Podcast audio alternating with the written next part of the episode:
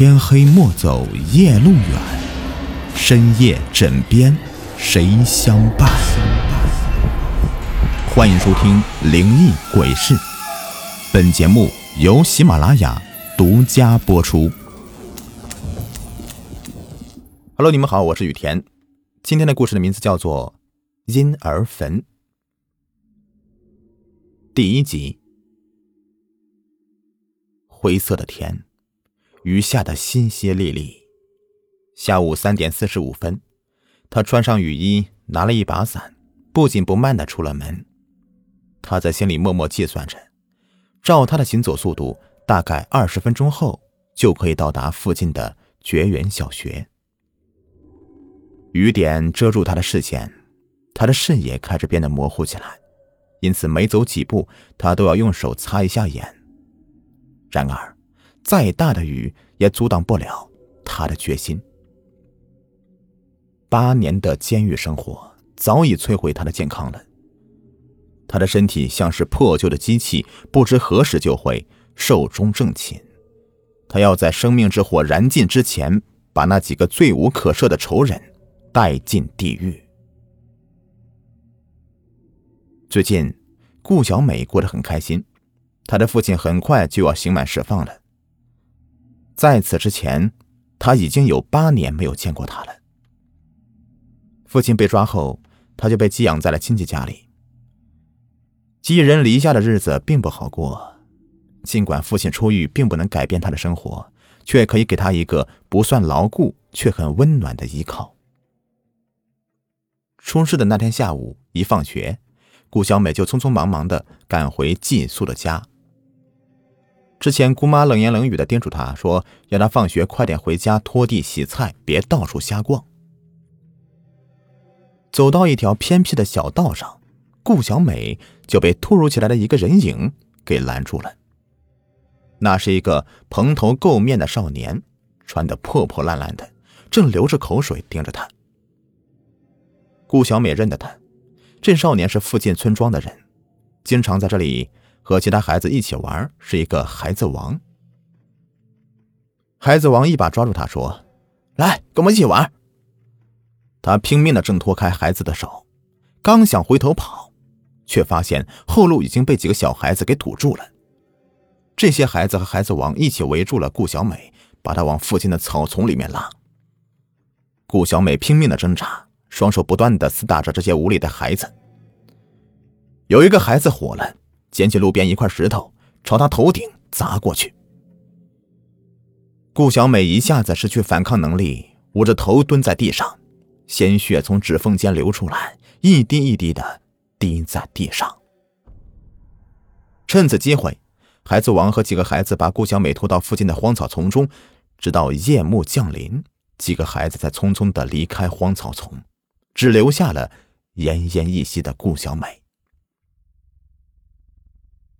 隔天，一个路过的群众偶然发现了草丛中的顾小美。她早已死去，可是，一双眼睛仍瞪得大大的，仿佛永远无法闭上。进入巷子后，赵静和和一个穿着雨衣的中年男子擦肩而过。他皱了皱眉头，尽管是一掠而过，但是他还是闻到了。中年男子身上有很刺鼻的味道，很明显，他刚才宰杀过什么东西，连雨水都洗刷不掉他身上的血腥味儿。赵静和走了几步，脚下好像踩到什么硬邦邦的东西，他低头一看，居然是一把尖刀。这一把刀几乎全都陷进了泥土里，只露出了半截刀把。赵静和捡起了刀，抹去刀面上的污泥，上面还带着丝丝的血迹。他先是掂了掂，随后小心的把刀放进了书包里。隔天下午，刚放学不久，同班的张可妮找到了赵静和，说：“静和，待会儿能不能陪我一起回家呀？”赵静和点了点头。前几天隔壁班有个女生遇害了。嫌疑犯据说是附近村里的几个留守儿童，那个女生的遇害地点刚好就在张可妮回家的必经之路上。赵静和陪张可妮走过那条危险的过道，快到他家时，只见张可妮还在紧张的东张西望。他不由得笑着说：“可妮，不要怕，你不会有事的，起码暂时不会有事。”张可妮不服气的说：“你怎么知道？”赵静和笑道：“因为我没有看到你旁边有牛头马面呐。”张可妮听不懂赵静和的话，他像是看到精神病人一样看着他。赵静和把张可妮送回家后，又顺着原路走回去。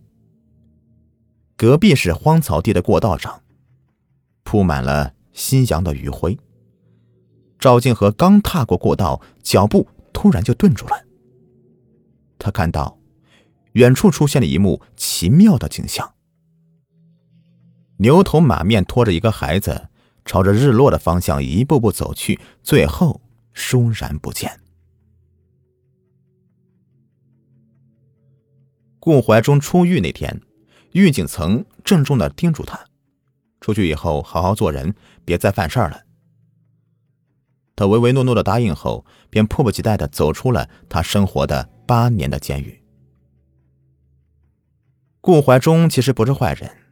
那年他妻子病重，看病吃药要花不少钱，可是偏偏在那个时候他下岗了。眼见妻子的病是越拖越重，走投无路的他呀，把心一横，在某个晚上拿了家里的菜刀，干起了抢劫的勾当。一夜过去，顾怀忠的兜里多了几百块钱，但还是没来得及带妻子去医院，警察就找上门来了。最后。顾怀忠因为抢劫罪被判了八年。在判决通知书下达的那一天，他的妻子从阳台上一跃而下，身体和家庭一起被摔得粉碎。在监狱里，顾怀忠唯一放不下的就是女儿顾小美。